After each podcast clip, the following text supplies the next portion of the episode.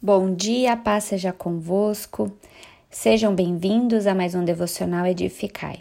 Aqui é a pastora Natália Toneser e hoje é segunda-feira, dia 4 de outubro. E a passagem de hoje está em Marcos, capítulo 3, versículo do 1 ao 6, o homem da mão ressequida. Eu quero ler o versículo 5, que fala assim: então Jesus, olhando em volta, indignado e entristecido com a dureza do coração daquelas pessoas, disse ao homem: Estenda a mão. O homem estendeu a mão e ela lhe foi restaurada. Em outro sábado, Jesus entrou na sinagoga e começou a ensinar. Jesus era assíduo à casa de Deus e tinha costume de ir à sinagoga. E nessa ocasião havia na sinagoga um homem com a mão ressequida. O texto mostra que os fariseus estavam ali como acusadores de Jesus. É triste saber que existem pessoas que não estavam na sinagoga para adorarem a Deus, e sim para praticarem o mal. Da mesma forma, nos dias de hoje, existem pessoas que não estão na igreja para adorarem a Deus e entregarem suas vidas para servirem a Deus e aos outros, mas estão ali para o mal para criticarem, para acusarem, para manterem a pose religiosa. O olhar carregado de crítica mostra a dureza do coração.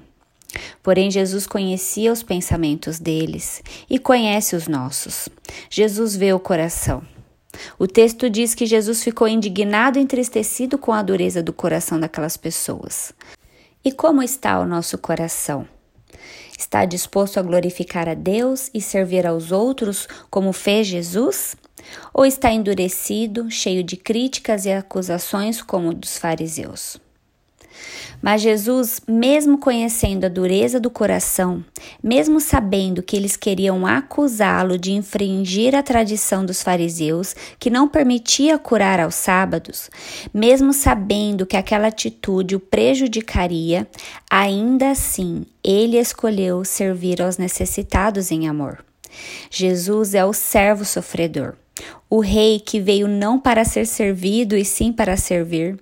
Ele não olhou para as para as críticas, mas foi movido pelo amor e pela compaixão pela vida daquele homem.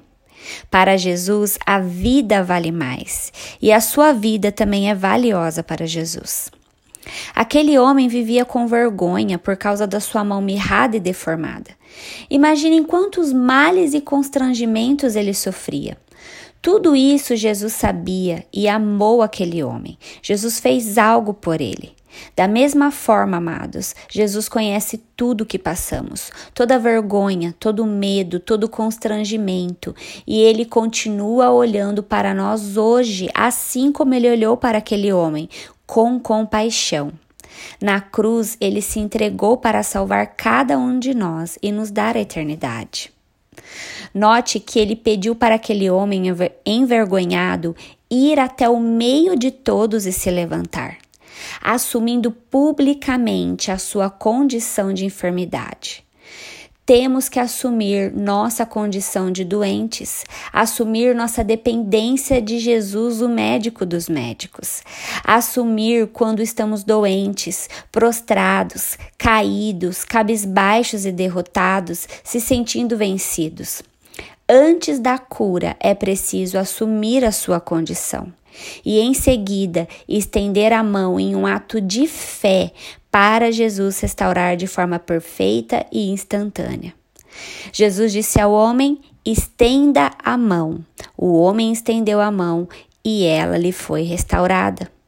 Escolha esse dia para parar de se esconder, para parar de fugir da sua condição mas exercite a sua fé, se levante, vá até Jesus e estenda a Ele a sua vida, os seus problemas, as suas dores e deixe Ele te restaurar.